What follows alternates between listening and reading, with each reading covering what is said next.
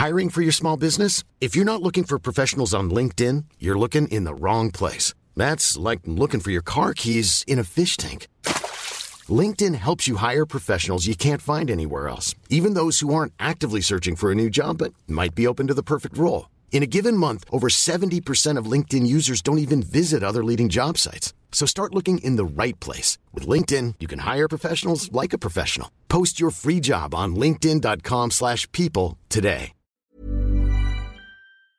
Unsere Welt ist auf dem Weg in das Zeitalter der künstlichen Intelligenz. In atemberaubender Geschwindigkeit verändert sich beinahe alles. Besonders in der Geschäftswelt ist die ungeheure Dynamik des Wandels spürbar.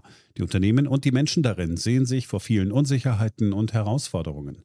Der Aufstieg der künstlichen Intelligenz bedeutet neuen Wettbewerb, eine Flut von Daten, aber auch sich verändernde Fähigkeiten und die sich daraus ergebende Notwendigkeit von Veränderungen in den Skills von Mitarbeitenden und der Leistungsfähigkeit der Unternehmen. Workday, die Enterprise-Plattform für Finanzen und HR, hat deshalb Innovation zum Prinzip gemacht. Viele BTO-Hörer erleben den Wandel aus nächster Nähe. Ihre Unternehmen sehen sich einem Ansturm von Veränderungen ausgesetzt, suchen nach Mitteln, um sich aus der Beschleunigungslücke zu befreien und haben Schwierigkeiten, Schritt zu halten. Oft sind die Lösungen kurzfristig und bruchstückhaft. Getrennte Systeme für die Finanz- und Personalabteilung oder die Aufrüstung veralteter Technologien sind häufige Beispiele dafür. Um Unternehmen jeder Größe bei der Bewältigung dieser Herausforderung zu unterstützen, verfolgt Workday den Ansatz permanenter Innovation. Denn nur so können Kunden Veränderungsprozesse anführen, statt darauf zu reagieren. Nur Workday verfügt über einheitliche Daten, die nahtlos über eine einzige Plattform fließen und ihnen die Möglichkeit geben, intelligente Entscheidungen zu beschleunigen, Chancen zu erkennen und Risiken zu mindern. Workday versetzt sie in die Lage, Modelle und Prognosen zu erstellen und schnell und zuverlässig zu handeln, dank Echtzeitdaten und einer zuverlässigen in die Plattform integrierten KI. Besuchen Sie workday.com und erfahren Sie, wie Sie Fahrt aufnehmen können bei Ihrer Reise ins Zeitalter der künstlichen Intelligenz. Workday, die Enterprise-Plattform für Finanzen und HR.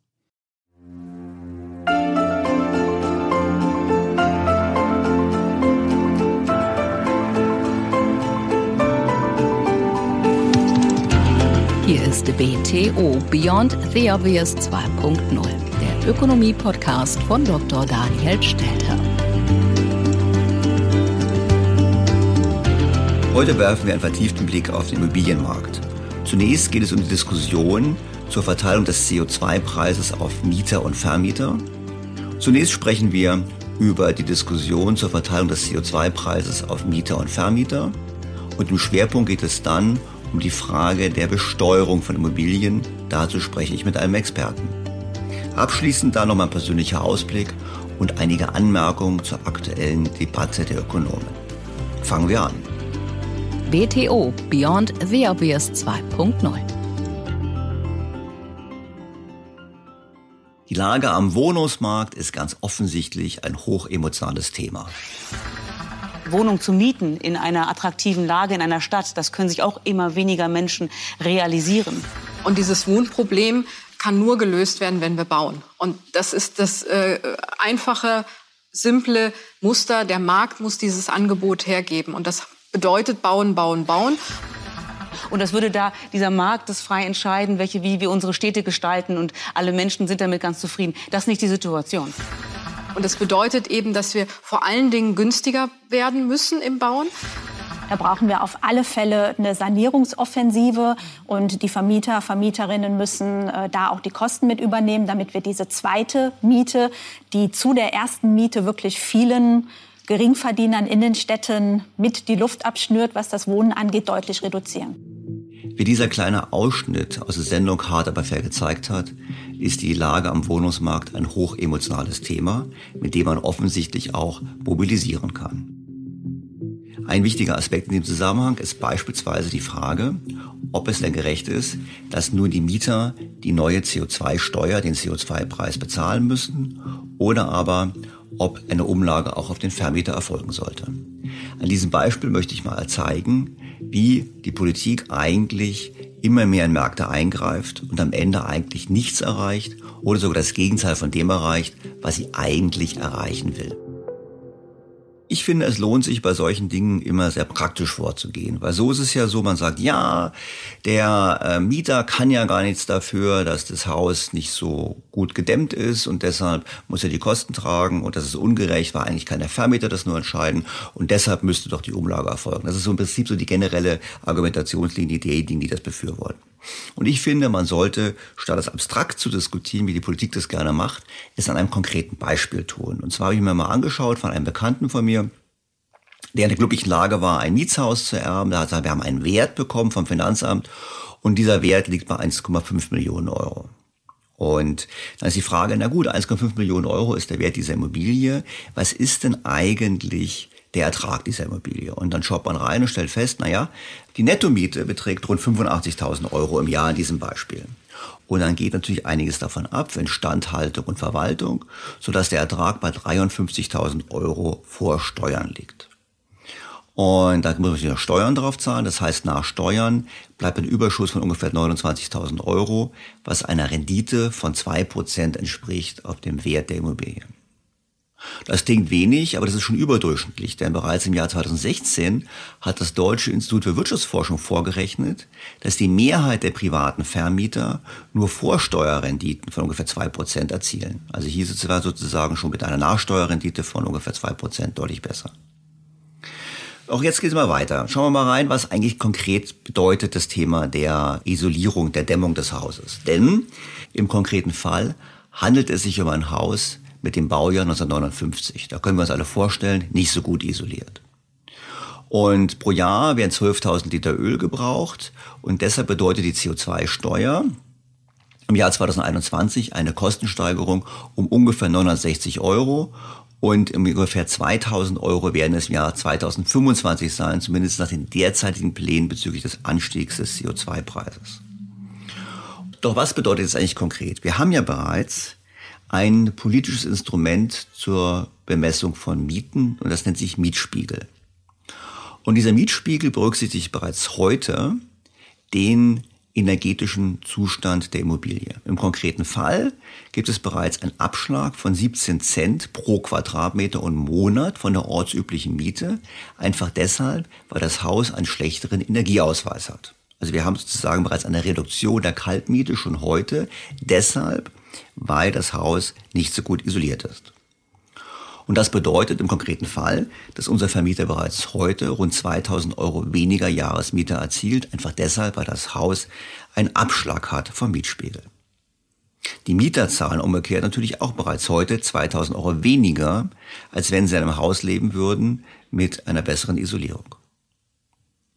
Und es ist ganz einfach davon auszugehen, dass in Zukunft, wenn die Energiekosten weiter steigen, die Kaltmiete immer mehr zurückbleibt. Das heißt, die Gesamtmiete geht nach oben, aber der Anteil, der wirklich beim Vermieter bleibt, wird immer mehr abnehmen. Einfach deshalb, weil natürlich die Mieter richtigerweise sagen, ihnen ist eigentlich egal, wie die Miete sich aufteilt. Ihnen ist letztlich egal, ob es nur Kaltmiete und was davon Energiekosten und Nebenkosten sind. Für sie ist immer die Gesamtmiete ausschlaggebend. Und das heißt, wenn die Energiekosten einen höheren Anteil haben, gibt es ohnehin Druck auf die Kaltmiete, weil man sonst eben den Anreiz hat, umzuziehen und in einem energiesicheren oder energiegünstigeren Haus zu wohnen.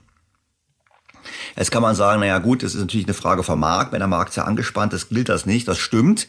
Aber das komme ich gleich noch dazu, weil das natürlich auch bedeutet, dass man selbst wenn man eine Umlage macht, es hinterher sich letztlich in einer höheren Kaltmiete wieder niederschlägt. Da komme ich gleich nochmal drauf. Auf jeden Fall übersetzt heißt das eigentlich, wir haben bereits ein System, welches den energetischen Zustand der Immobilie berücksichtigt. Der Vermieter bekommt bereits heute weniger Miete, als er eigentlich bekäme, wenn das Haus isoliert wäre. Das heißt, wir haben bereits eine Umlage sozusagen vordergründig und man muss es gar nicht mehr zusätzlich umlegen. Kommt es nun doch dazu, weil es jetzt populär ist nach der nächsten Bundestagswahl, dass der Vermieter einen Teil der CO2-Kosten mit übernehmen muss, hat es keinen nachhaltigen Effekt, wie ich gerade gesagt habe. Einfach deshalb, wenn der Markt funktioniert, werden dann über Zeit die Kaltmieten etwas schneller steigen. Das heißt, so oder so, am Ende bleiben die Kosten bei den Mieter hängen und es ist im Prinzip eine Augenwischerei der Politik, so zu tun, als würde es nicht bei den Mietern bleiben. Übrigens, das gilt ja auch für den sogenannten Arbeitgeberanteil bei den Sozialbeiträgen. Weil aus Sicht des Arbeitgebers ist entscheidend, was die Gesamtkosten sind eines Arbeitnehmers und nicht die Aufteilung auf Sozialleistungen, auf Gehälter und Löhne. Das ist ganz klar, es ist im Prinzip eine Augenwischerei. Hier wird immer suggeriert, andere zahlen, am Ende zahlt es immer der Arbeitnehmer, genau wie auch bei dem CO2-Preis am Ende immer der Mieter bezahlt. Das heißt, wenn wir es weiter durchdenken und wenn wir funktionierende Märkte haben, müsste die Politik eigentlich sagen, oh, wenn die Kaltmieten schneller steigen aufgrund der Tatsache, dass wir die CO2-Lasten einseitig den Vermietern übertragen, dann müssten sie weiter eingreifen in den Markt und müssten in der Tat über Mietendeckel, Begrenzung der Kaltmieten und ähnliches nachdenken. Und das wird dann wieder kommen. Und das ist genau das Beispiel dafür, wie wir in diesem Markt sehr schön sehen können, aber auch in anderen Aktivitäten der Politik, dass wir uns in einer Art Interventionsspirale befinden. Je mehr der Staat, je mehr die Politik eingreift, desto mehr Dinge passieren, die man so nicht wollte und desto mehr wird noch eingegriffen werden. Und rechnen wir es nochmal durch. Müsste also der Vermieter in unserem konkreten Beispiel die CO2-Steuer alleine tragen, würde sein Überschuss vorsteuern um ungefähr 1200 Euro sinken. Ja, ist das ein großer Unterschied? Die 1200 Euro führen zu einer Rendite, dass die Rendite eben von 2 auf 1,8 Prozent sinkt. Das ist kein Anreiz, deshalb mehr in die Immobilie zu investieren. Im Gegenteil. Aber es ist sicherlich gar kein Anreiz, aufgrund dieses Unterschiedes plötzlich anzufangen, energetische Investitionen zu tätigen. Vor allem, wo wir ja wissen, was wollen wir eigentlich erreichen? Eigentlich wollen wir ja den CO2-Ausstoß reduzieren. Und da ist schon die Frage, passiert da eigentlich das Richtige? Und interessant finde ich Folgendes. Wir haben seit 2010 in Deutschland über 340 Milliarden Euro in die energetische Erneuerung von Wohngebäuden investiert. Und das Ergebnis? Der Verbrauch an Energie, die wir für Raumwärme verwenden, blieb unverändert. Die Gründe? Ja gut, zum einen haben wir einige Maßnahmen finanziert, die wenig bringen oder gar nichts bringen. Aber vor allem lag es einfach daran, dass die Menschen sich freuen, dass es wärmer ist. Das heißt, das Nutzungsverhalten ist anders. Übersetzt, man kann sagen, statt 20 Grad hat man nun 22 Grad im Wohnzimmer. Das heißt, wir haben viel Geld aufgewendet und unter Klimaschutzgesichtspunkten nichts erreicht.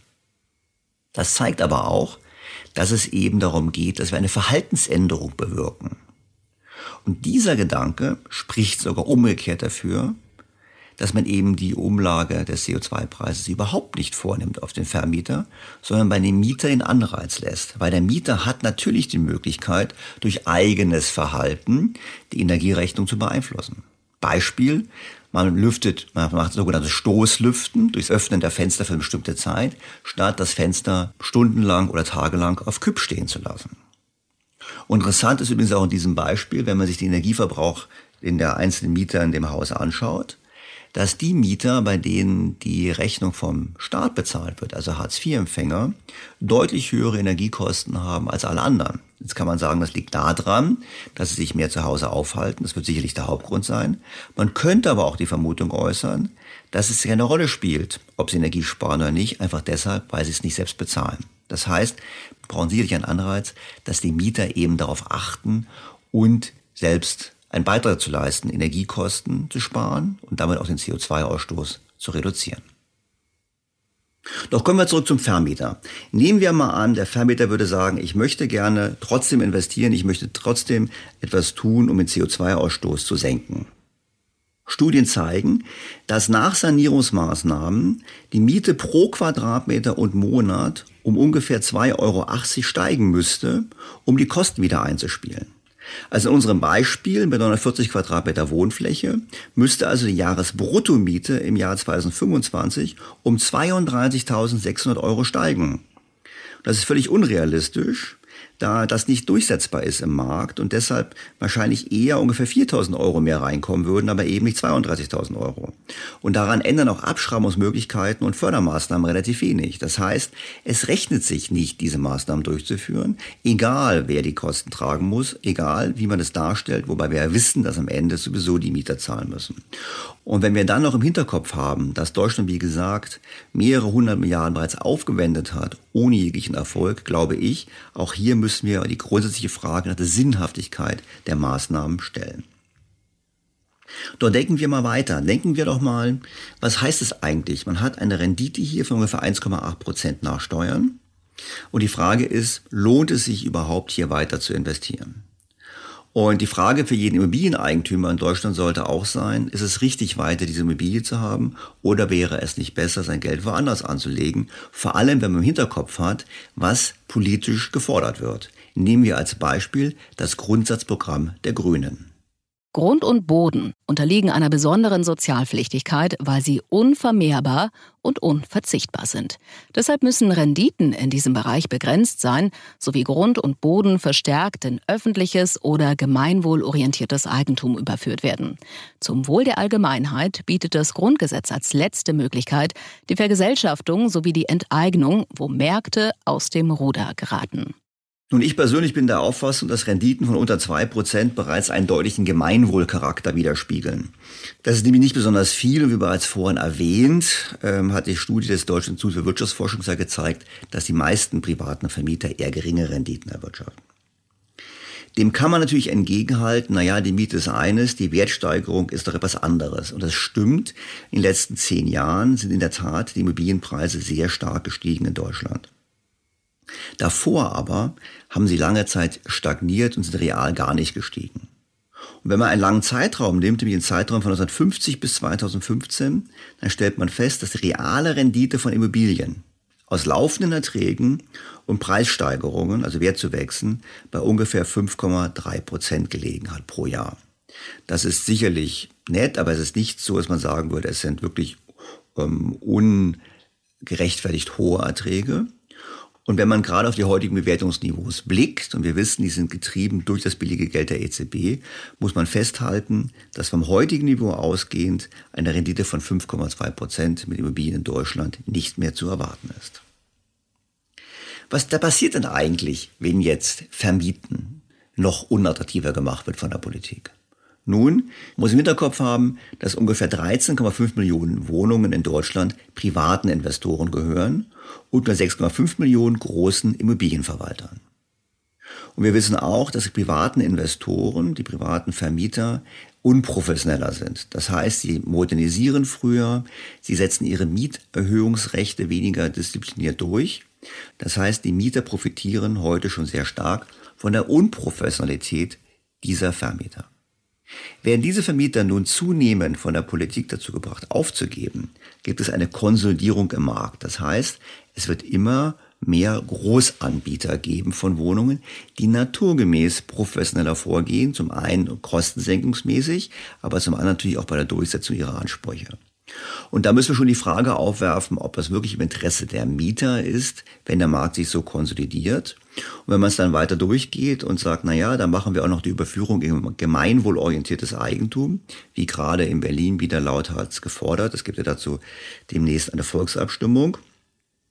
Dann wiederholt sich irgendwie ein Zyklus. Wir sehen, dass Immobiliengesellschaften verstaatlicht werden. Dort werden sie, auch das zeigt die Erfahrung, nicht gut geführt. Und in ein paar Jahren, ein paar Jahrzehnten werden sie dann wieder verkauft werden an Private, die dann die Sanierungsarbeiten vornehmen. Das heißt, am Ende durchdacht muss man sagen, die ständige Belastung, die ständig zunehmende Belastung für die privaten Vermieter wird am Ende genau das Gegenteil von dem erreichen, was man gerne möchte. Es wird am Ende zu höher steigenden Mieten oder stärker steigenden Mieten führen und zugleich auch nicht das eigentlich vorgegebene Ziel des verbesserten Klimaschutzes erreichen. Fazit, wer wirklich etwas für den Umweltschutz und den Klimaschutz tun möchte, belässt den Einsparungsanreiz beim Mieter. Und der zweite Fazit ist, selbst wenn man es anders macht und vordergründig den Vermieter belastet, am Ende landet die Belastung über eine andere Entwicklung der Kaltmiete sowieso wieder beim Mieter. Nicht nur aus dem Bereich des Klimaschutzes drohen für Vermieter weitere Belastungen. Wir kennen die Diskussion, die gerade läuft, höhere Vermögenssteuern, Vermögensabgaben, ähm, Enteignungen. Es gibt viele Maßnahmen, die im Raum stehen, letztlich immer auf Immobilieneigentum zielen. Denn, Stichwort Vermögenssteuer, wir wissen, diese wird sicherlich so ausgestaltet werden, dass Familienunternehmen verschont oder begünstigt werden beispielsweise. Das heißt, am Ende reden wir immer über eine Besteuerung von Immobilieneigentum. Und die haben wir ja eigentlich schon, denn die Grundsteuer ist ja bereits eine Art Vermögensteuer. Das führt mich zur Frage, ja, wenn wir über die Besteuerung von Immobilien nachdenken, wie sollte man eigentlich intelligent Immobilieneigentum besteuern, so dass es fair und gerecht ist, aber auch so, dass es einen richtigen Anreiz gibt für die Verwendung von Grund und Boden. Und deshalb habe ich mir heute als Gesprächspartner Herrn Professor Dirk Löhr eingeladen, um darüber mehr zu lernen. Dirk Löhr ist Professor für Steuerlehre und ökologische Ökonomik an der Hochschule Trier. Als Privatdozent war er außerdem an der Ruhr-Universität Bochum tätig. Er ist Mitinitiator der 2012 gegründeten Initiative Grundsteuer zeitgemäß, die sich für die Einführung einer Bodenwertsteuer in Deutschland einsetzt. In den Jahren 2018 und 2019 war er Mitglied des vom Bundesinnenministeriums organisierten Fachdialogs Erbbaurecht. Schließlich ist er Mitglied des Ausschusses Bodenpolitik der Deutschen Akademie für Städtebau und Landesplanung sowie des wissenschaftlichen Beirats der Freiherr vom Stein Akademie für europäische Kommunalwissenschaften. Sehr geehrter Herr Professor Löhr, herzlich willkommen erneut in meinem Podcast. Ja, danke, Herr Stelter, dass ich da sein darf. Professor Löhr, als wir das letzte Mal gesprochen haben, haben Sie gesagt, die Grunderwerbsteuer ist eigentlich eine saudumme Steuer. Sie gingen sogar so weit zu sagen, wir sollten die Grunderwerbsteuer komplett abschaffen. Ähm, jetzt habe ich ein bisschen gewundert, weil ich mir dachte, na ja, gut, ich erinnere mich, wir hatten ja früher mal eine Vermögensteuer in Deutschland. Die Vermögensteuer ist dann nach dem Urteil des Verfassungsgerichtes ausgesetzt worden und ich habe das so verstanden, aber Sie helfen Sie mir, dass dann als Reaktion darauf, als Gegenfinanzierung im Prinzip gesagt wurde, wir geben den Ländern mehr Möglichkeiten, woanders Geld zu verdienen, Stichwort Grunderwerbsteuer, ich glaube auch Grundsteuer. Und dass man im Prinzip so quasi einen wichtigen Vermögenswert eben doch besteuern kann, den man sonst eben nicht mehr besteuern kann, weil die Vermögensteuer nicht mehr da ist. Ich meine, ist das von der Genese her, habe ich es richtig verstanden? Und wenn das so ist, warum sprechen sich dann so gegen diese Grunderwerbsteuer aus? Ja, die Grunderwerbsteuer, ist, sie erzeugt Transaktionskosten ne? und diese Transaktionskosten, die machen den Immobilienmarkt immobil. Ne? Und äh, das führt eben dazu, dass wenn der Markt dünner ist, dass dann möglicherweise auch das Angebot nicht so ist, wie es sein sollte. Und das wirkt sich natürlich auch auf die Kosten der Wohnungen, auf die Kosten der Immobilien, auf die Preise der Immobilien aus. Das sollten wir nicht haben. Wir sollten einen möglichst mobilen Markt haben, sowohl von Grundstücken als auch von, also von unbebauten Grundstücken als wie auch von äh, bebauten Grundstücken. Und dem steht eben die Grunderwerbsteuer entgegen. Jetzt, wenn wir über Immobilien sprechen, ist ja in Deutschland eigentlich die, eine komische Situation. Wir haben zum einen eine sehr geringe Eigentumsquote, viel geringer als in den Nachbarländern. Das ist einer der wesentlichen Faktoren, warum auch die Deutschen gesamthaft weniger Vermögen haben, glaube ich. Zum anderen haben wir Knappheiten am Wohnungsmarkt. Ich meine, wir diskutieren Mietpreisbremsen, Mietendeckel, ähnliche Interventionen. Wir haben auf der anderen Seite das Auseinanderlaufen von Vermögen, ich meine, das ist ähm, unstrittig, dass im Prinzip die Vermögenden, also die, die was besitzen, vor allem Immobilien besitzen, in den letzten Jahren deutlich besser gefahren sind als die anderen. Ähm, vor dem Hintergrund, ähm, wenn wir über Besteuerung von Vermögen reden, dann muss man da auch bei Immobilien ansetzen. Da muss man auch bei Immobilien ansetzen, das ist vollkommen richtig. Nur die Frage ist nicht unbedingt die Transaktion. Wo setzt man genau an? Und da würde ich sagen, man muss genau hingucken, was hat denn diese Kostensteigerung verursacht? Waren es die Gebäude? Waren es die Gebäudekosten, die da in die Höhe geschossen sind? Oder waren es die Bodenwerte? Und da gibt es eine ganz klare Antwort darauf. Es waren nicht so sehr die Baukosten, die da in die Höhe geschossen sind. Also wenn ich hier mal äh, beispielsweise ein paar Zahlen rausnehmen darf, also dann kann man, man kann feststellen, wir haben von 2010, also der letzten Dekade ist ja so hochgegangen, da hatten wir beispielsweise eine Baukostensteigerung bis 2019 von ungefähr 19 Prozent. Die Bodenwerte sind aber in der Zwischenzeit um 100 Prozent gestiegen. Also wesentlich stärker als die Baukosten und auch wesentlich stärker als der Verbraucherpreisindex gestiegen ist. Der hatte nämlich so circa ähm, 30 Prozent. Ne? Also mit anderen Worten, man muss sich fragen, wo setzt man denn dann an? Dann sollte man auf der einen Seite ansetzen, da, wo wirklich die Musik spielt und das ist der Boden. Und man sollte auch nicht unbedingt dort ansetzen, wo die Menschen auch etwas für geleistet haben. Also ich sage mal so, wenn ich ein Gebäude auf ein ein Grundstück setze, dann ist das meine Leistung. Dann ist das ein Wert, den ich geschaffen habe, den ich selber bezahlt habe, den ich selber hier geschaffen habe. Das ist beim unbebauten Grundstück möglicherweise etwas anderes. Da habe ich zwar für bezahlt, das ist richtig, aber der Wert kommt letztlich dadurch zustande, dass eben die Stadt, das Land, der Bund für die Ausstattung mit Infrastruktur sorgt. Das ist letztlich ähm, durch Steuermittel finanziert zu einem hohen Teil. Und ich möglicherweise auch ein Privilegium habe, was die Aussicht oder so etwas angeht. Ne? Ich habe zum Beispiel Blick aufs Wasser, haben andere nicht. Ne? Und dann ist das Grundstück eben sofort mehr wert, ist ein Privilegium. Ne? Dafür bezahlt man dann. Und diese Geschichten, da kann man sich fragen, wer hat das denn geschaffen? War das der Eigentümer oder war das nicht eher die Allgemeinheit? Die Allgemeinheit beim Letzteren, dadurch, dass sie eben eine Verzichtsleistung aufbringt, also sie kann da nicht mehr aufs Wasser gucken, kann nicht mehr jeder, wenn ich da mein Haus habe. Und dass sie eben auch die Infrastruktur finanziert. Ich selber, ich kann mich hinlegen und schlafen. Der Boden gewinnt an Wert laufend. Ne? Und meines Erachtens, wenn man schon ansetzt, Vermögensbestände zu besteuern, dann sollte man hier am Boden ansetzen und nicht am aufstehenden Gebäude. Wenngleich hier natürlich das aufstehende Gebäude normalerweise einen höheren Wert verkörpert als der Boden. Das ist vollkommen klar. Jetzt mal ganz kurz zum Verständnis, weil Sie haben gesagt, naja gut, die Wertsteigerung kommt aufgrund von staatlichen Maßnahmen. Jetzt würde ich sagen, naja, die Wertsteigerung der letzten zehn Jahre kam vor allem wegen des billigen Geldes der EZB.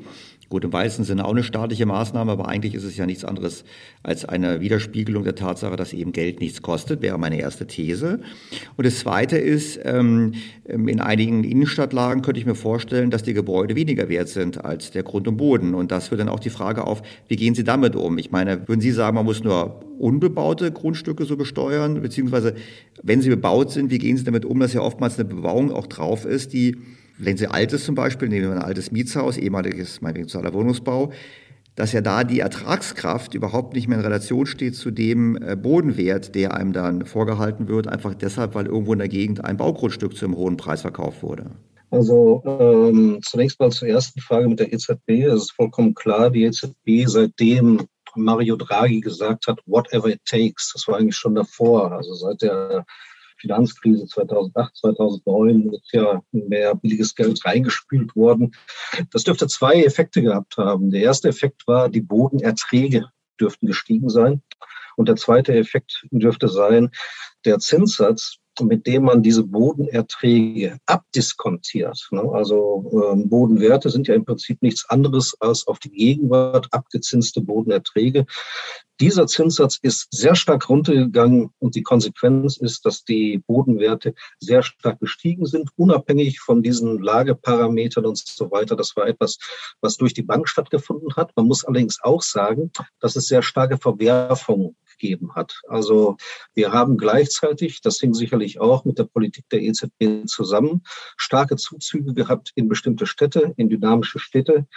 Es waren vor allen Dingen Besserverdiener, die da hingekommen sind, ähm, also Marketing-Experten, äh, hochqualifizierte Ingenieure und so weiter, die brauchen sie möglicherweise in München, in Frankfurt, die brauchen sie nicht in Hunsrück und dementsprechend sind dort dann auch die, ist die Nachfrage besonders in die Höhe gegangen und auch die Preise für die Immobilien und auch für Grund und Boden sind dort besonders angestiegen. Also das hängt alles zusammen. Es war sowohl ein Struktureffekt, bestimmte Gebiete, das waren vor allen Dingen jetzt erstmal die A-Städte, ne, aber auch äh, jetzt läuft es langsam über, auch zu den B-Städten und C-Städten. Auch in Saarbrücken findet man jetzt, dass beispielsweise auch ähm, immer mehr Anleger nach Saarbrücken kommen, was, wovon die früher die Finger gelassen haben. Das war nicht interessant. Aber die A-Städte, die, die sind schon zu gefährlich. Da kann es auch zu Einbrüchen kommen und die Wachstumsrate hat sich da verringert. Jetzt geht man hier in die B-Städte, in die C-Städte, man geht raus. Ne? Und äh, das heißt, das war in erster Linie zunächst mal ein Struktureffekt, aber in zweiter Linie war es natürlich auch ein Niveaueffekt, weil eben die Zentralbank dieses ganze Geld da reingespült hat. Aber beides hängt miteinander zusammen. Das war die eine Sache. Die zweite Sache, ja, wenn wir nur den Boden besteuern würden, das ist die Frage nach einer Bodenwertsteuer, ne? da haben wir natürlich verschiedene Effekte. Ein Effekt ist, dass die Immobilien in ihre beste Nutzung gedrängt werden. Wenn die Planung sagt, da ist beispielsweise eine Geschossflächenzahl, ne, das ist ein Maß der baulichen Nutzung, erlaubt von 1,5, man macht aber nur 0,4 und stellt aber so ein kleines Ding hin, dann muss man trotzdem das bezahlen, was bei 1,5 äh, zu bezahlen wäre. Ne? Und wenn der Bodenwert irgendwo mitten in der Stadt sehr hoch ist, dann ist das ein Indiz dafür, benutze dieses Grundstück möglichst effizient. Und wenn da irgendetwas draufsteht, eine alte Klitsche oder so etwas, dann ist das auch ein Indiz dafür, dass man sagt, okay, an dieser Stelle äh, sollte möglicherweise etwas anderes stehen. Das ist vollkommen klar. An dieser Stelle, ähm, die Bodenwertsteuer ist eigentlich eine Steuer, die sozial verträglich ist. Warum? Weil im Normalfall ähm, die Steuer auf eine Vielzahl von Wohnungen verteilt wird. Das kann aber auch dieser Fall, den Sie gerade auftreten, das kann auch passieren, dass hier tatsächlich auch ein Druck erzeugt wird, dass eben ähm, ja eine Verwendung anders stattfindet. In diesem Augenblick ist zu überlegen, ob man hier nicht mit, ähm, ja, auch mit planerischen Maßnahmen. Ich weiß, Sie sind kein Freund von Erhaltungssatzungen und so weiter. Aber wenn man unbedingt will, dass es nicht stattfindet, dann muss man hier äh, planerisch gegensteuern. Ja gut, aber ich verstehe das schon. Ich meine, in Berlin, ich bin jetzt ja in Berlin beheimatet, da gibt es ja dann so Milieuschutz und ähnliches das dann ja im Prinzip den Eigentümer einer solchen Immobilie in die Zange nimmt. Weil zum einen wird der Bodenwert kommen und wird sagen, du hast hier quasi ein ungenutztes Potenzial. Auf der anderen Seite kommt die Stadt und sagt, wir wollen aber hier keine Verdrängung, wir wollen keine Gentrifizierung. Also nehmen wir mal das Beispiel jetzt dieses Sozialbaus, der da, oder ehemaligen Sozialbaus, der da steht, 50er, 60er Jahre. Man könnte heute mit einem Neubau signifikant mehr Mieter nehmen, auch entsprechend bessere Erträge erwirtschaften. Man kann aber nicht einfach abreißen, ähm, ist nicht zulässig. Das heißt, man ist dann eigentlich ge gefangen. Also da würde ich sagen, naja, das finde ich ein bisschen unfair, wenn ich quasi ähm, ähm, zwar auf dem Papier einen Wert habe, den ich jetzt versteuern muss, diesen aber nie realisieren kann. Ja, nur auf der anderen Seite, wenn Sie eine Milieuschutzsatzung oder irgendetwas haben, was in eine ähnliche Richtung wird. Also beispielsweise kann es ja sein, dass man auch im äh, Bebauungsplan äh, irgendetwas festlegt, was bezahlbares Wohnen und so weiter angeht, irgendeine Quote oder so etwas, ne, dann schlägt sich das natürlich auch auf die Bodenwerte nieder. Das heißt, dann haben sie automatisch eben auch niedrigere Bodenwerte. Ähm, und dementsprechend haben sie dann auch normalerweise einen entsprechend niedrigen Bodenpreis. Ne? Und ähm, das wird sozusagen im Boden eingepreist und das würde dann eine Bodenwertsteuer dementsprechend auch ähm, automatisch mitnehmen. Jetzt erklären wir noch mal ganz kurz den Hörern noch mal Bodenwertsteuer versus Grundsteuer. Also Sie haben gesagt am Anfang Grunderwerbsteuer, das ist die Transaktion, das ist eigentlich nicht gut. Wir wollen eigentlich die, die Grunderwerbsteuer möglichst abschaffen, würde ich wirklich so mal bei Ihnen, zumindest soll sie deutlich senken. Wir sollten sie auch vor allem für diejenigen senken, die äh, selbstgenutzte das Eigentum erwerben wollen. Ähm, aber die, was ist der Unterschied zwischen der Bodenwertsteuer und der Grundsteuer? Wir haben ja schon eine Grundsteuer. Die Bodenwertsteuer ist auch eine Art von Grundsteuer. Also wir hatten ja ähm, im Jahre 2018 ähm, ein Urteil des Bundesverfassungsgerichtes, das gesagt hat, die alte Grundsteuer, die basiert auf Werten von 1900 36 im Osten Deutschland und 1964 im Westen Deutschlands, die ist nicht mehr ähm, verfassungsgemäß. Die ist sowohl was Struktur als auch die Höhe angeht, jenseits von Gut und Böse. Daraufhin wurde dem Gesetzgeber eben Zeit eingeräumt, äh, mehrstufiges Programm, um eine Neuregelung zu veranlassen. Bis Ende 2019 sollte das stattgefunden haben und da ist der Bund tatsächlich fertig geworden. Er hatte eine Neuregelung gemacht mit einer Grundsteuer, die herkömmlicherweise Grund und Boden und aufstehendes Gebäude äh, umfasst, und zwar in Form einer pauschalisierten Bewertung. Können wir gerne darüber sprechen. Ich halte das für ein großes Problem. Ja. Gleichzeitig hat man aber auch eine Verfassungsänderung gemacht. Man hat gesagt, die Länder haben das Recht, das kam von der CSU, von Bayern, das ist eigentlich die effektivste Oppositionspartei ähm, in der Regierung. Die haben gesagt, die Länder sollen auch das umfassende Recht bekommen, um von dieser ähm, Bundessteuer abzuweichen. Und beispielsweise hat das Baden-Württemberg dahingehend genutzt, dass Baden-Württemberg als erstes Bundesland ein eigenes Landesgrundsteuergesetz eingeführt hat und hier nur den Bodenwert besteuert, nicht mehr das aufstehende Gebäude, ist aber trotzdem noch eine Grundsteuer. Also eigentlich ist die Grundsteuer, wie wir sie kennen, die ähm, je nachdem, was versteht man unter Grund, Grund und Boden plus aufstehendes Gebäude besteuert, gar nicht die richtige Grundsteuer, sondern es ist schon eine halbe Vermögenssteuer. Das ist auch der Grund, warum bestimmte Kreise, vor allen Dingen in der SPD, so dafür waren und das Scholz-Modell unterstützt haben, auch bei den Grünen, weil es eben gerade eine halbe Vermögenssteuer ist. Äh, man muss eben im Hinterkopf haben, die äh, Immobilien stellen eben den wichtigsten Vermögenswert dar. Die Steuer in Baden-Württemberg, die Bodenwertsteuer, die besteuert hingegen eben nur Grund und Boden, wird auch ganz anders begründet. Sie wird nicht mit der Leistungsfähigkeit begründet, wie das Scholz-Modell, das eben sagt, okay, wenn ich da ein großes Haus habe, dann heißt das, ich bin leistungsfähiger, sondern sie wird mit Äquivalenz bedeutet. Sie sagt, der Staat, der gibt dir etwas, nämlich Infrastruktur, öffentliche Leistungen werden bereitgestellt und so weiter, gibt ein bisschen was zurück, weil sich das in deinem Bodenwert niederspiegelt. Ist eine ganz andere andere Begründung, ist aber beides nach Lesart des Bundesverfassungsgerichtes zulässig. Ne? Also beides sind Abwarten von Grundsteuer. Genau, und ich meine, Grundsteuer ist im Prinzip die Vermögensteuer und wahrscheinlich auch faktisch oder auch die Bodenwertsteuer ist auch eigentlich faktisch auch eine Vermögensteuer. Und wie Sie richtigerweise angesprochen haben, wenn wir Unternehmen ausnehmen von der Steuer, dann haben wir sowieso immer nur eine Immobiliensteuer faktisch. Insofern ist das sowieso wichtig, auch daran zu erinnern, dass es so, so funktioniert. Hm, jetzt haben wir gesprochen über die, die quasi Besteuerung von Substanz. Ich folge Ihnen auch bei der Argumentation, dass Sie einen Anreiz setzen wollen für die möglichst produktive Verwendung von Grund und Boden. Hm, die andere Frage, die ich habe, ist die Frage bezüglich des Wertzuwachses. Weil wir haben ja, ähm, wenn wir uns das Steuersystem anschauen, wann immer wir irgendwo Einnahmen generieren, wird das besteuert. Wenn ich ähm, Aktiengewinn realisiere, muss ich Abgeltungssteuer zahlen. Wenn ich hingegen mit Immobilien ähm, investiert bin, zumindest nach den zehn Jahren ähm, Haltefrist, dann ist der Wertzuwachs steuerfrei. Wenn Sie jetzt als Immobilienfachmann drauf sprechen, ist das systematisch korrekt oder sagen Sie, nein, eigentlich müsste man neben einer Bodenwertsteuer hier auch den Wertzuwachs anders besteuern oder überhaupt besteuern? Also im Grundsatz bin ich gegen eine Wertzuwachsbesteuerung. Einfach deswegen, weil wenn Sie den Wertzuwachs einer Immobilie besteuern, ähm, es kommt darauf an, wie man es macht. Ich gehe jetzt mal ein bisschen von Ihrer Frage ab und gehe zu einem anderen Projekt, das vor allen Dingen die SPD, aber auch andere aus dem linken Spektrum hatten, nämlich eine Bodenwertzuwachssteuer. Ne? Äh, zu dem anderen komme ich gleich noch, was Sie sagten. Das ist Paragraph 23. Die Bodenwertzuwachssteuer beispielsweise, die wollte oder die möchte, dass man eben den Bodenwertzuwachs versteuert. Das heißt, man würde eben feststellen, zum Zeitpunkt 1 ist der Bodenwert 100 Euro, zum Zeitpunkt 2 ist der Bodenwert 150 Euro.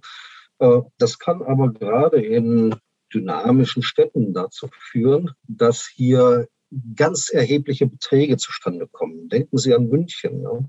Und teilweise sitzen da möglicherweise irgendwelche alten Leute da drin, die dieses Geld nicht haben. Aus diesem Grund wurde beispielsweise von der SPD dann auch gesagt, ja, wir machen das nur bei Veräußerungen.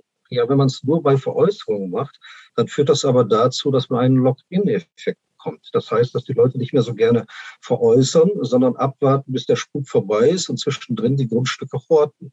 Und dann hat man wieder das Problem, dass eben der Grundstücksmarkt immobil wird und dass wir eine Vermögenskonzentration bei denjenigen bekommen, die ihr Grundstück nicht veräußern. Ne? Also das ist schon mal keine gute Sache.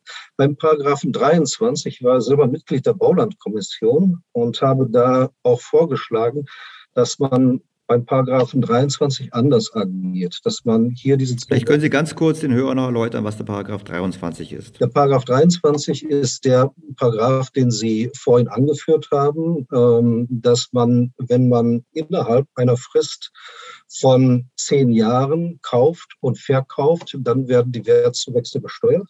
Nach Ablauf dieser zehn Jahre ist es steuerfrei, wenn sich das Grundstück im Privatvermögen befindet. Ich hatte vorgeschlagen, dass man äh, diese Zehn-Jahresfrist abschafft, dass man sofort versteuert. Einfach aus dem bodenpolitischen Grund, wir haben auch hier einen Lock-in-Effekt. Jeder wartet ab, bis diese zehn Jahre vorbei sind und versteuert erst dann. Außerdem ist es steuersystematisch fragwürdig. Es ist ja so, dass mittlerweile, wenn Sie beispielsweise Aktien verkaufen und so weiter, auch die Vermögenszuwächse mit erfasst werden. Warum denn eigentlich bei Grundstücken nicht? Ne? Aber mir geht es vor allen Dingen hier um diesen Lock-in-Effekt und darum, dass hier teilweise auch erhebliche äh, Vermögensungleichgewichte durch diese Nichtbesteuerung entstehen können. Jetzt haben Sie mich ein bisschen verloren, weil Sie haben zum einen haben Sie gesagt, Sie sind dafür, dass es besteuert wird. Und zum anderen haben Sie gesagt, eigentlich sind Sie nicht dafür, dass es besteuert wird. Das ist vielleicht ein bisschen auch missverstanden. Aber ich nochmal, im Prinzip, ich gehe mal zurück. Also im Prinzip äh, sind Sie dafür, dass die Wertzuwechselimmobilien besteuert werden, aber eben nicht nur der Bodenwertzuwachs, sondern die Gesamtentwicklung um sozusagen da eine Gleichheit herzustellen? Ich habe mich da vielleicht ein bisschen falsch ausgedrückt. Ich habe gesagt, es kommt darauf an, wie besteuert wird. Also den Paragraphen 23, dass man also hier innerhalb einer Frist von zehn Jahren zwischen Kauf und Verkauf, dass man dann besteuert und danach nicht mehr, das ist nicht zielführend. Jeder wartet ab, bis diese zehn Jahre vorbei sind. Das macht den äh, Immobilienmarkt immobil. Ne? Also das brauchen wir nicht. Das faktische Angebot verringert sich dadurch. Äh, aus diesem Grund ist es meines Erachtens unschädlich, wenn man diesen Paragraphen 23 abschaffen würde. Die Immobilienverbände jaulen dann natürlich. Das ist mir vollkommen klar und man braucht auch eine Übergangsfrist. Auch vollkommen klar. Eine andere Sache ist, wenn man versucht, diese Wertzuwächse zu erfassen mit einer Bodenwertsteuer. Das dürfte meines Erachtens nicht gut sein. Das ist auf der einen Seite nicht verträglich. Also es gibt zwei Möglichkeiten. Einerseits eine Bodenwertzuwachssteuer zu erheben auf ähm, sämtliche Bodenwertzuwächse, auch solche, die nicht realisiert sind. Ja, das bedeutet aber, dass Leute, die eben nicht verkaufen, trotzdem die Bodenwertzuwächse, äh, die praktisch auf dem Papier stehen, versteuern müssen, obwohl sie gar keinen äh, Cashflow-Zufluss haben. Und das kann dazu führen, dass einige dann richtig äh, gezwungen werden zu veräußern. Ich bezweifle, dass das im, mit dem Paragraphen 14 des Grundgesetzes äh, mit dem Eigentumsschutz, dass das damit verträglich ist. Jetzt könnte man natürlich sagen, wie die SPD, okay, dann machen wir es eben nur für solche, die veräußern. Die sollen dann auch, wenn es Privatvermögen ist, die Bodenwertzuwächse versteuern äh, wobei noch unklar ist, wie soll das jetzt neben dem Paragraphen 23, den ich gerade erwähnt hatte, stehen im Einkommensteuergesetz. Aber das Problem ist hier, dann veräußert eben keiner mehr. Dann behält sich jeder das Grundstück, veräußert nicht und versucht dadurch eben nicht die Bodenwertzuwachssteuer zu bezahlen. Und das führt dann wieder dazu, dass wir einen immobilen Bodenmarkt bekommen. Das führt dazu, dass sich dann diejenigen, die den Boden eben nicht verkaufen, sondern Horten sozusagen, dass die eben steuerfrei Bodenwertzuwächse dann anhäufen können. Also beide Möglichkeiten sind nicht gut. Deswegen bin ich immer ein, kein Freund gewesen von einer Bodenwertzuwachssteuer. Äh, was da wesentlich besser wäre, wäre wieder eine Bodenwertsteuer, die nicht dasselbe ist wie eine Bodenwertzuwachssteuer. Ich habe das lange versucht, dem im letzten Jahr verstorbenen äh, Hans-Jochen Vogel zu erklären, dessen auch verstanden hat. Eine äh, Bodenwertsteuer, die nimmt praktisch nur einen Teil der laufenden Erträge und führt sie in die Hand der Kommune, diese laufenden Erträge. Und dadurch wird eben der Bodenwert gedämpft. Ja. Eine Bodenwertzuwachssteuer, die wartet, bis der Bodenwertzuwachs überhaupt entstanden ist und dann schlägt sie zu. Ja. Also eine Bodenwertsteuer würde auch dämpfend auf die Bodenwerte wirken. Eine Bodenwertzuwachssteuer würde das nicht tun. Also Sie haben im Prinzip haben Sie ja zwei Zielsetzungen, wenn ich Sie richtig verstehe. Sie sagen zum einen, Sie möchten gerne die Liquidität im Immobilienmarkt erhöhen. Das heißt, Sie möchten, dass mehr Handel stattfindet, dass Transaktionen erleichtert werden. Das spricht gegen die Grunderwerbsteuer.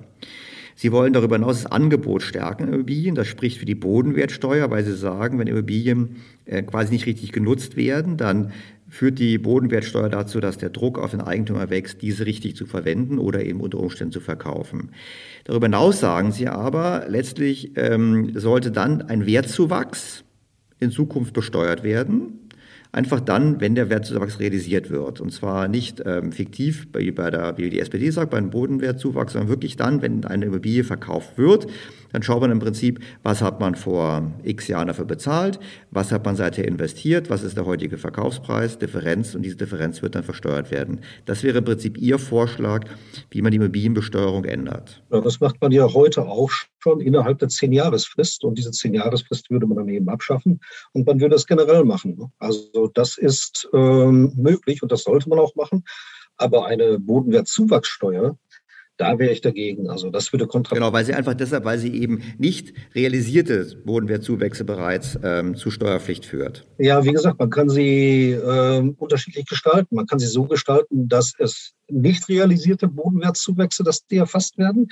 Ähm, das wäre schlecht. Das würde einige Leute in den Verkauf treiben, die überhaupt nicht wollen. Ich habe da Probleme mit Blick auf die Eigentumsgarantie des Grundgesetzes. Man kann sie aber auch so gestalten, dass sie tatsächlich nur realisierte Gewinne umfasst. Aber dann stellt sich die Frage, was ist denn dann äh, das Verhältnis zum Einkommensteuergesetz? Und es stellt sich auch die Frage, ja, äh, dann verkauft ja keiner mehr. Die Leute halten dann die Grundstücke, um eben dieser Bodenwertzuwachssteuer zu entgehen. Und dann haben wir wieder äh, so eine Immobilität auf dem Grundstücksmarkt, die wir nicht wollen. Jetzt haben wir noch weitere Möglichkeiten, die ähm, sozusagen die Vermögenden zur Kasse zu bitten. Es gibt ja auch Ideen, immer im, im Rahmen der Erbschaftssteuer noch anders vorzugehen. Ich meine, mein Verständnis ist, dass bei der Erbschaftssteuer Immobilien ähm, nicht mehr so gut wie früher, aber trotzdem etwas bevorzugt behandelt werden, weil da Abschläge stattfinden von den Marktwerten. Wie würde denn in Ihrem Konzept denn hier mit umgegangen werden? Ja, also die Erbschaftssteuer, das ist eine Dauerbaustelle. Ne? Also was man im Augenblick macht, das ist gar nicht so schlecht. Also man versucht ja hier ein Verfahren zu nehmen, das angelehnt ist an äh, ja die die äh, Wert, die Verkehrswertermittlung, das ist im Prinzip gar nicht so schlecht. Die eigentliche Baustelle bei der Erbschaft und Schenkungssteuer, die ist eine ganz andere. Das ist nämlich, äh, aber das ist ein ganz anderes Thema. Das ist die Frage, inwieweit entstehen Ungerechtigkeiten dadurch, dass man eben Unternehmen teilweise verschont, und zwar aus dem Grunde verschont von der Erbschaft und Schenkungssteuer, weil sie ja auch etwas für die Gesellschaft Nützliches tun, nämlich äh, sie gehen ins unternehmerische Risiko, man möchte, dass es zu keinen Unternehmenszerschlagungen kommt und so weiter. Ne? Da spielen natürlich Immobilien auch eine gewisse Rolle, aber bei produzierenden Unternehmen äh, sind sie in der Regel nicht das, was da ähm, ja groß ins Gewicht fällt bei der Bodenwertsteuer. Heute ist es ja so bei der Grundsteuer, wenn Sie ein, äh, ein Miethaus, Mietshaus haben, dann wird ja die Grundsteuer auf die Mieter umgelegt. Und zwar aus der Logik heraus, dass die Grundsteuer zur Gemeindefinanzierung dient und demzufolge ähm, die Leute, die dort wohnen, haben ja etwas von der Infrastruktur. Nach dem Motto, der Eigentümer eines Hauses in Berlin, der in München sitzt, der hat ja quasi von diesen Dingen nichts.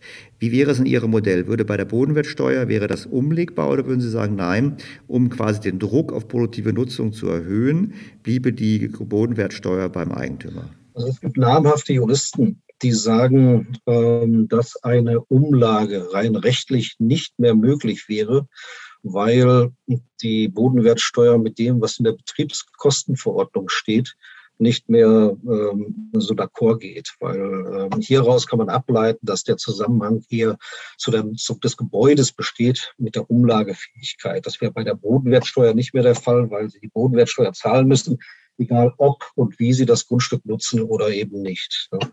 Ähm, das ist jetzt die juristische Auffassung. Als Ökonom würde ich sagen, das ist mir relativ schmutzpiepe, was da steht in den Gesetzen, sondern ich würde nach den Inzidenzen gehen, also nach der wirtschaftlichen Umlagefähigkeit. Ne?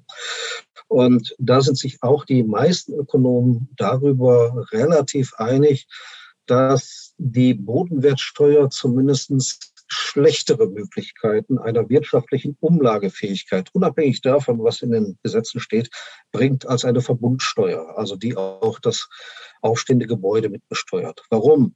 Das ist das, was ich vorhin schon mal sagte. Wenn Sie die Grundsteuer, eine Verbundsteuer, wie wir sie jetzt zum Beispiel im Bundesmodell haben, die auch das Gebäude mit umfasst, wenn Sie umlegen auf die Mieter, die Mieter haben ja nicht mehr Geld in der Tasche dadurch. Ne? Das heißt, die sind weniger in der Lage, dann äh, eine höhere Kaltmiete durchzusetzen in der Zukunft, weil die Mieter dann möglicherweise durch eine durch die Grundsteuer dementsprechend äh, ja, äh, belastet sind. Sie möchten aber eine bestimmte Rendite bekommen, also eine Renditeforderung, die in den großen Städten sowieso schon mager genug ist. Ne?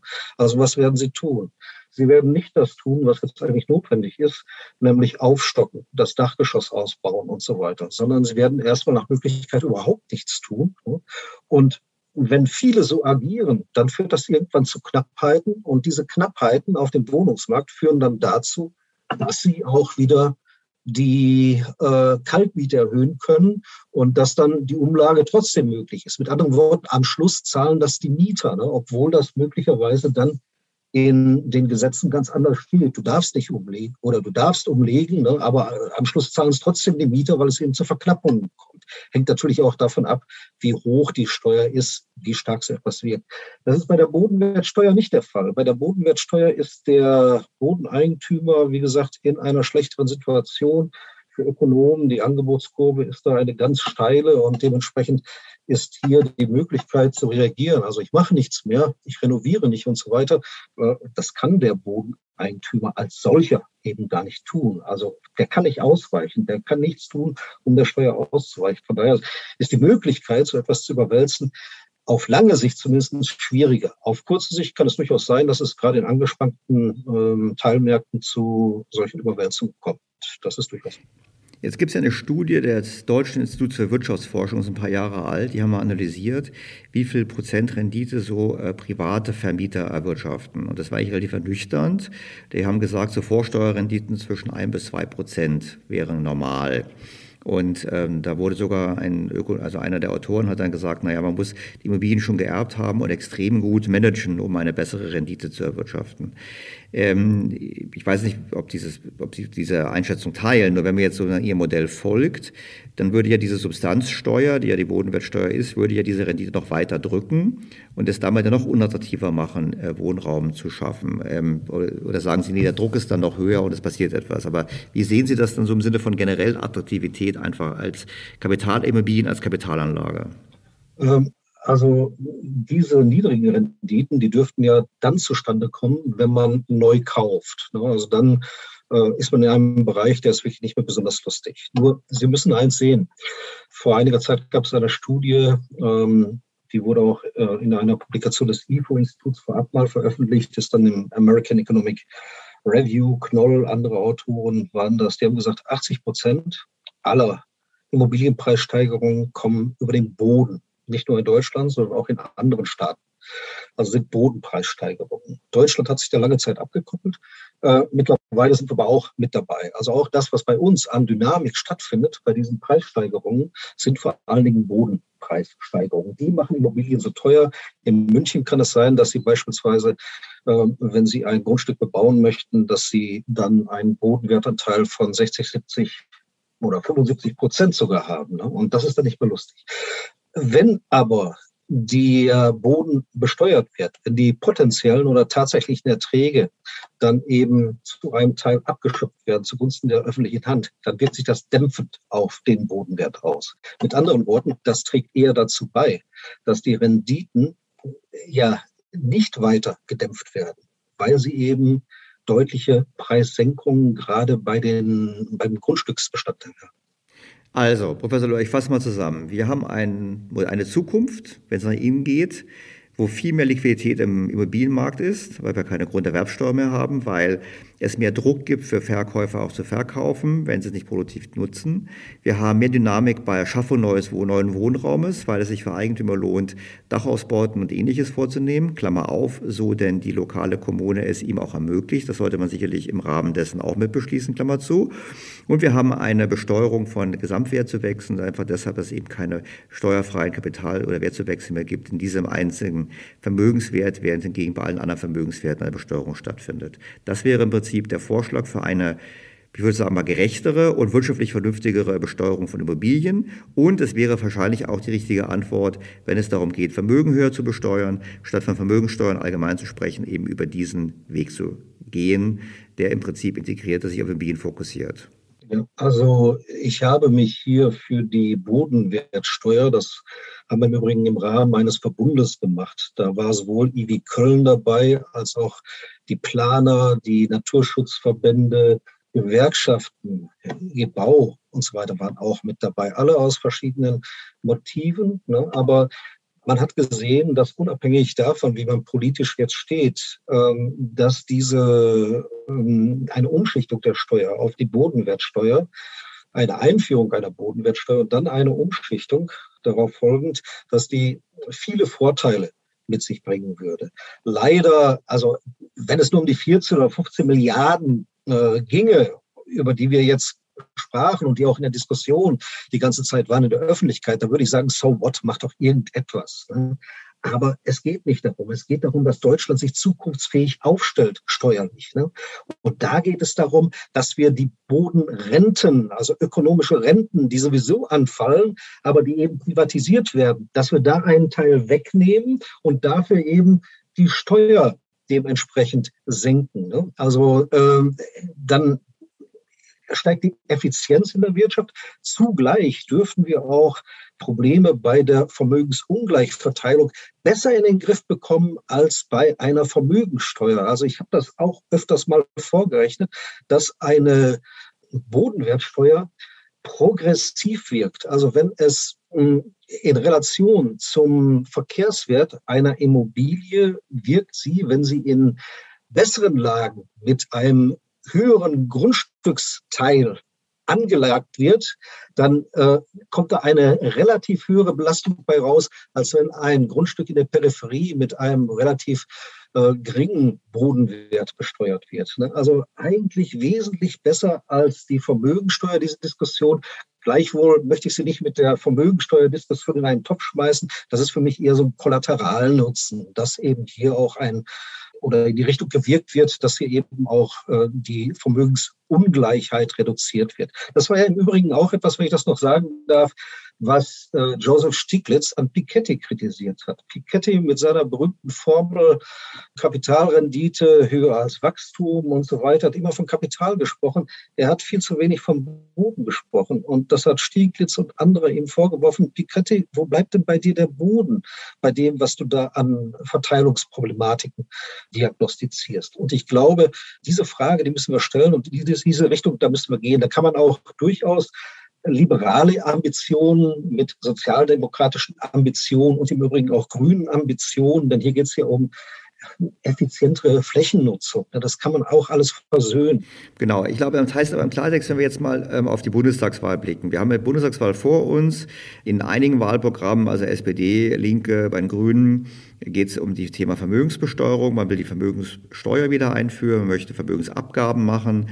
Ähm, wir haben gerade eben, haben Sie richtigerweise angesprochen, es gibt ja heute schon Ausnahmen für Unternehmen. Ich glaube, man kann realistisch davon ausgehen, dass diese Ausnahmen in irgendeiner Art und Weise bestehen bleiben. Äh, wenn wir jetzt in die Zukunft blicken und sagen, naja gut, also einen höheren Anteil von Vermögenssteuern, vielleicht einem ganzen Steueraufkommen könnte man sogar auch vertreten, dann würde ich Sie zusammenfassen, dass Sie sagen würden, okay, Hauptansatzpunkt sind Immobilien und dann aber diese Immobilien eben anders besteuern, also eine andere Substanzbesteuerung und eben Wertzuwachsbesteuerung und dafür aber nicht bei den Transaktionen, um die Transaktionshäufigkeit eigentlich in Märkten zu stärken. Ist das so richtig oder würden Sie sagen, nee, mit Blick aufs ganze Steuersystem oder ganze Vermögenssteuersystem oder dieses ganze Thema, hätten Sie noch andere Vorschläge? Ja, also äh, es, ist, es geht in die richtige Richtung. Also wenn ich König von Deutschland wäre, dann würde ich gucken, dass ich die Belastung, die Steuerbelastung, die auf Arbeit liegt, da sind wir ja, Sie betonen das ja auch in Ihrem Blog immer wieder, im OECD-Ranking auf Platz zwei. Ähm, ich würde im Übrigen auch die Steuerbelastung, die auf dem ungerichteten Verbrauch liegt, nämlich die Umsatzsteuer, die würde ich ebenfalls reduzieren und die Steuerbelastung, die auch auf produktiven Investitionen liegt, die würde ich ebenfalls reduzieren. Dafür würde ich die Steuerbelastung, die auf der Nutzung von Land und Natur liegt, die würde ich deutlich erhöhen. Die Ökonomen sprechen bei der Besteuerung oder Ökonomen sind in der Regel nie große Freunde von Steuern. Warum nicht? Weil sie sagen, wenn zum Beispiel 700 Milliarden Euro oder 800 Milliarden Euro Steuern eingenommen werden, dann sind die Kosten, die die Bürger treffen, eben nicht nur diese 800 Milliarden Steuern, sondern es gibt auch noch Zusatzlasten. Es gibt Zusatzlasten, das heißt Einbußen Äh, weitere Kosten, die man nicht sofort sieht, das sind aber nicht nur die Kosten der Steuerberatung und so weiter. Es, die Leute werden auch auf Abwege geschickt. Die machen Sachen, die sie ohne diese Besteuerung niemals tun würden, um dieser Besteuerung auszuweichen. Oder sie machen einfach überhaupt nichts. Wie hoch diese Zusatzlasten sind, das äh, kommt jetzt auf die Steuer an. Bestimmte Steuern, wie zum Beispiel die Einkommensteuern, haben sehr hohe Zusatzlasten. Die Umsatzsteuer hat nicht so hohe Zusatzlasten. Und das würde sehr viel Sinn ergeben, wenn man das Steuersystem verstärkt so umstellt, dass diese Zusatzlasten minimiert würden. Und die meisten Ökonomen sind sich darüber einig. Das geht von links äh, Joseph Stiglitz ist nach eher äh, liberal-konservativ wie Milton Friedman. Er hat mal gesagt, die Bodenwertsteuer ist die beste von allen schlechten Steuern. Warum? Weil sie keinen Steuerberater dazu bringen können, den Boden nach Luxemburg zu bringen. Sie können dieser Steuer nicht ausweichen, egal ob sie etwas tun oder ob sie nichts tun.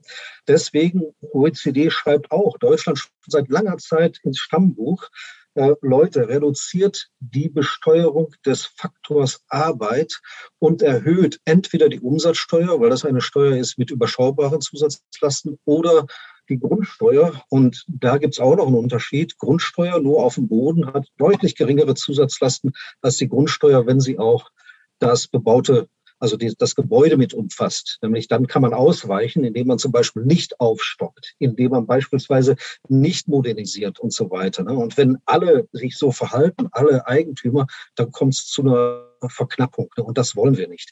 Bei einer reinen Bodenwertsteuer können Sie nicht ausweichen. Das müssen Sie hinnehmen. Ne? Und deswegen ist das eine sehr effiziente Steuer. Und deswegen gibt es eben auch, also ich bemühe da immer das Beispiel Singapur. Verstehen Sie mich nicht falsch, ich will da nicht leben. Wenn man Kaugummi auf den Boden spuckt, dann wird man da äh, mit mehreren tausend Euro äh, Strafe belegt. So sowas brauche ich nicht. Ne? Aber was die gut machen, ist, dass sie einen hohen Teil des Budgets, des Staatsbudgets aus dem Boden nehmen. Nicht über eine Bodenwertsteuer, das geht anders. Die sind nämlich Eigentümer des Bodens zu mehr als 90 Prozent. Hongkong im Übrigen auch. Also all diese asiatischen Staaten, die wir so als die Tiger bezeichnen, die haben eine ganz andere Boden- und Steuerpolitik, als wir sie haben. Deswegen konnten die überhaupt diesen, äh, diese schnelle Entwicklung machen anders als beispielsweise lateinamerikanische Staaten. Und ich denke, wir müssen uns zukunftsfähig aufstellen. Andernfalls fallen wir hier in Deutschland permanent zurück. Und das betrifft auch das Steuersystem. Da sollten wir das, was die OECD uns ins Stammbuch schreibt, das sollten wir zur Kenntnis nehmen. Leider ist durch die Grundsteuerreform im Jahre 2019 jetzt die Möglichkeit, dass man eben verstärkt die Steuerlast wegnimmt vom Verbrauch, wegnimmt von der Arbeit, wegnimmt von produktiven Investitionen, mehr auf den Boden packt. Diese Möglichkeit hat man leider jetzt sehr stark beschränkt, weil wir jetzt einen Flickenteppich an Grundsteuern haben und nicht jede Landesgrundsteuer die es jetzt geben wird, die ist in der Lage und auch nicht dafür gedacht, ähm, ja, stärkere Steuerlasten zu tragen, also eine Tax-Shift, eine Steuerumschichtung ähm, sozusagen ähm, damit durchzuführen. Professor Löhr, herzlichen Dank für Ihre Zeit. Ich bin sicher, unser Gespräch wird einiges in Feedback heraufbeschwören, aber ich glaube, es war spannend, hat sich gelohnt und es ist auf jeden Fall sehr interessante Gedanken zum Umbau unseres Steuersystems. Ich bedanke mich bei Ihnen, Herr Stelter. Mir hat die Argumentation von Professor Löhr durchaus eingeleuchtet. Ich finde die Überlegung, über den Bodenwert zu gehen, sehr vernünftig. Was für mich allerdings wichtig ist, ist, dass wenn man den Immobilieneigentümer quasi nach dem Potenzial der Immobilie des Grundstückes besteuert, dann muss dieses Potenzial auch realisierbar sein. Also wir dürfen nicht in eine Welt hineinlaufen, wo der Staat sagt, du hast hier ein theoretisches Potenzial, das musst du besteuern und gleichzeitig in der Praxis sagt, ja, das ist zwar ein theoretisches Potenzial, aber praktisch darfst du dich realisieren, weil wir möchten das nicht. Wir möchten gerne, dass die Immobilien nicht höher bebaut werden oder hätten ganz gerne hinten die Grünfläche und dort nicht einen weiteren Anbau. Das heißt, das muss schon konsistent sein. Und da würde ich wiederum sagen, mit Blick auf die Erfahrung, ähm, die man sicherlich gerade auch in Berlin macht, sind da große Fragezeichen angebracht, leider Gottes, und das sehe ich als ein erhebliches Risiko.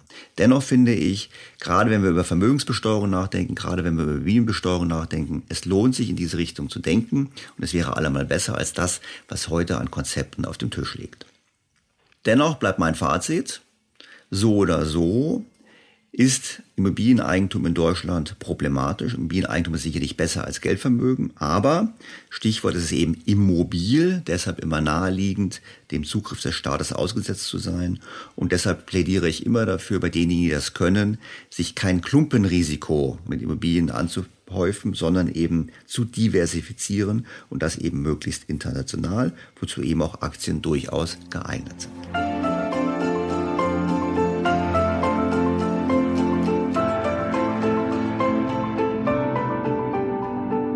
Eigentlich wäre es das für diese Woche gewesen, bis ich von Hörern des Podcasts auf ein Interview von Professor Marcel Fratscher bei Phoenix aufmerksam gemacht wurde. Hören wir mal kurz rein.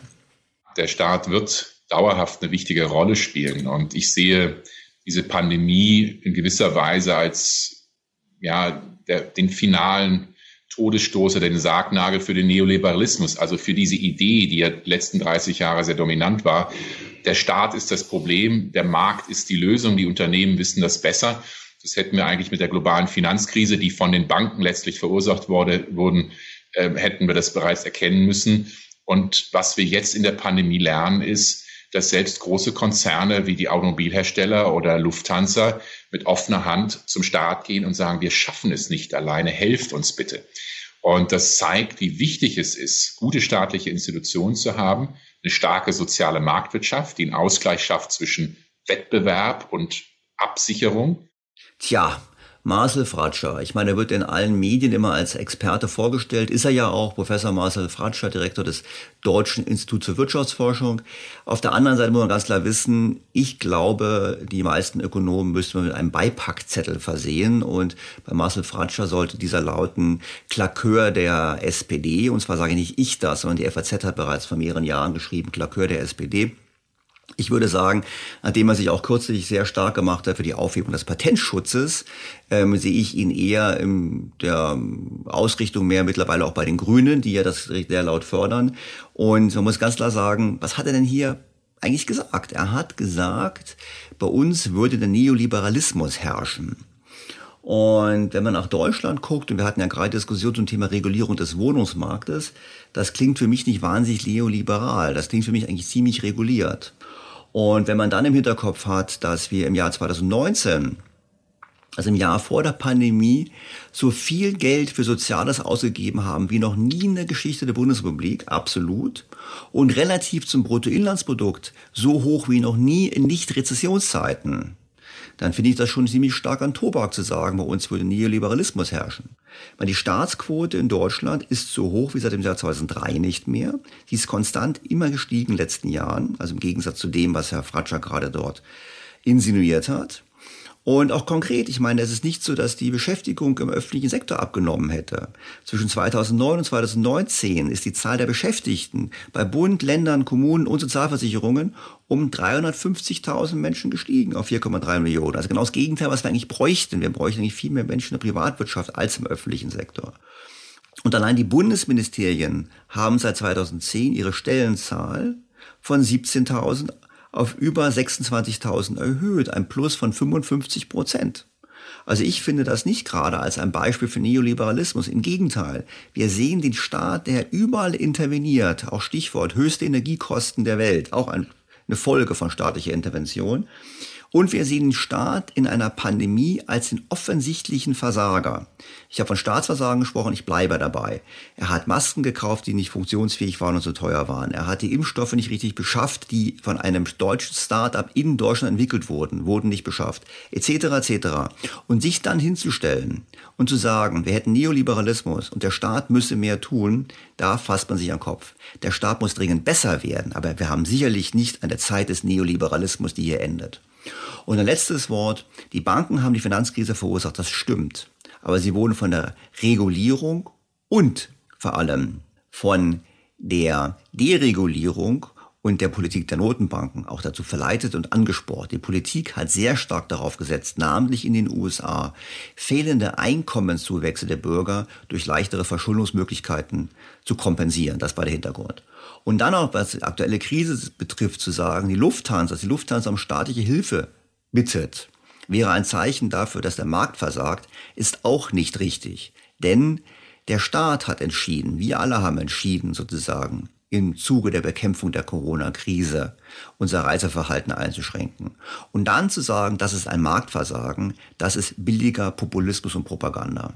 Und deshalb, ich frage mich wirklich, wie lange es noch weitergehen kann, dass eben vorgestellt wird, dieser Experte, wo man ganz klar sagen muss, es handelt sich um fast schon politische Agitation, die eben nicht faktenbasiert ist. Fakt ist, Neoliberalismus mag es in Ländern wie Großbritannien und USA gegeben haben oder gibt es oder gab es sicherlich. Sieht man übrigens auch in Staatsquoten, sieht man auch in Investitionsquoten des Staates, sieht man auch in den dortigen Steuerlasten.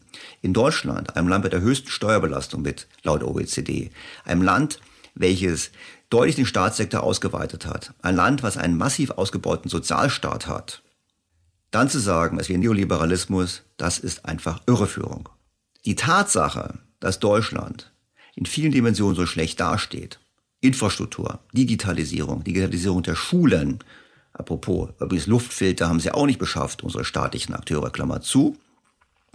Das ist die Folge von falscher Politik, aber nicht der Mangel an staatlicher Größe. Die Politiker haben es vorgezogen, das Geld für Soziales auszugeben, statt in die Zukunft zu investieren. Und wenn wir mit einem Blick werfen auf die Qualifikation der Politiker, der kommenden führenden Politiker, und ich nehme jetzt mal Kevin Kühnert hier heraus, ohne ihn persönlich irgendwie angreifen zu wollen, der in seinem ganzen Leben noch nie ein Unternehmen von innen gesehen hat, außer seinem sechsmonatigen Praktikum in einem Callcenter, diesen Menschen dann die Verantwortung aufzutragen, es besser zu machen als der Markt, angeblich, weil sie besser sind als die sogenannten Anführungsstrichen Neoliberalen, das ist für mich völlig unverständlich. Unter dem Deckmantel des vermeintlich neutralen Experten wird hier billige Propaganda gemacht. Das war's für diese Woche. Sie haben gemerkt, am Ende war ich durchaus emotionaler, weil mich das wirklich massiv geärgert hat, was hier teilweise vorgetragen wird. Ich freue mich auf Ihre Kritik, auf Ihr Feedback und auf ein Wiederhören in der kommenden Woche. Ihr Daniel Stelter. Sagen Sie uns Ihre Meinung und schicken Sie Ihr Feedback an podcast.think-bto.com. Sie können auch gerne eine Sprachnachricht mit Ihren Anmerkungen, Ihrer Kritik oder Ihren Fragen schicken. Jeden Tag neue Informationen, Analysen, Einschätzungen und Kommentare gibt es in Daniel Stetters Blog think-bto.com.